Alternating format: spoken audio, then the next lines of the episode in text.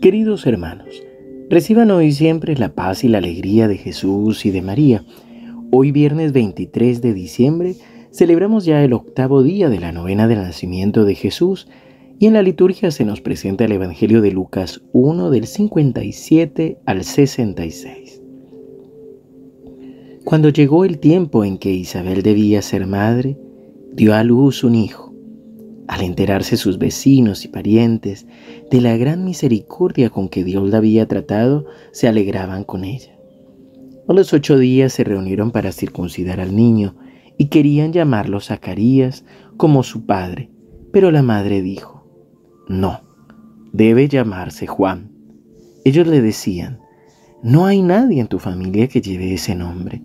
Entonces preguntaron por señas al padre qué nombre quería que le pusieran. Este pidió una pizarra y escribió, Su nombre es Juan.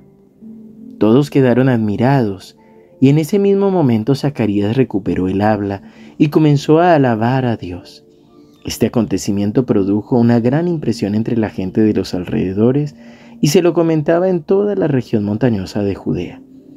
Todos los que se enteraron guardaban este recuerdo en su corazón y decían, ¿qué llegará a ser este niño?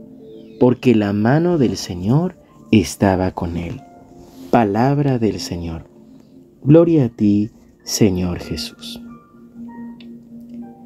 En estos días de la novena, de manera especial, hemos venido meditando en la dignidad que el Señor nos ha dado para recibirlo, es decir, él quiere nacer en nuestros corazones. No importa nuestro pasado, no importa si nosotros le creemos o no que nos ha elegido para nacer en nuestro corazón, en nuestra vida.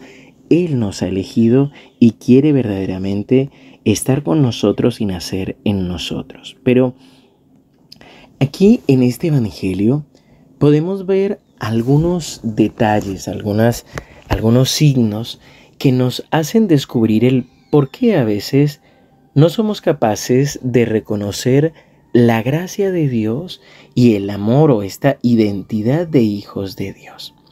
Nosotros nos encontramos con una Santa Isabel y San Zacarías que realmente son santos, son justos, saben orar y saben escuchar la voz de Dios y lo que Dios ha querido para su Hijo. Por eso, a pesar de lo que dicen las personas y los demás, insisten en que el niño debe llamarse Juan, porque es el nombre que el ángel le dio para este niño, porque este niño va a ser el precursor. Y son Isabel y Zacarías, hombres y mujer, hombre y mujer, padre y madre, realmente unidos al Señor, que oran y que saben guiar a su hijo en esta identidad, en esta verdadera identidad. Muchas veces nuestros padres son muy buenos, pero a veces no siempre están en oración y están preguntándole al Señor. Y es posible que esa misma identidad que nosotros deberíamos ir desarrollando se vea perdida o se vea opacada por comentarios que no nos ayudan, que no nos animan o que a veces simplemente son padre y madre mudos, que no son capaces de hablar ni de darse cuenta de lo que está viviendo su hijo o su hija.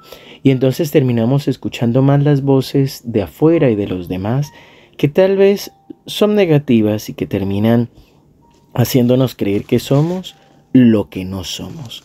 Pues verdaderamente tú eres hijo de Dios, eres amado por Dios y el Señor quiere para ti grandes cosas y por eso te ha llenado de su Espíritu Santo y de la unción.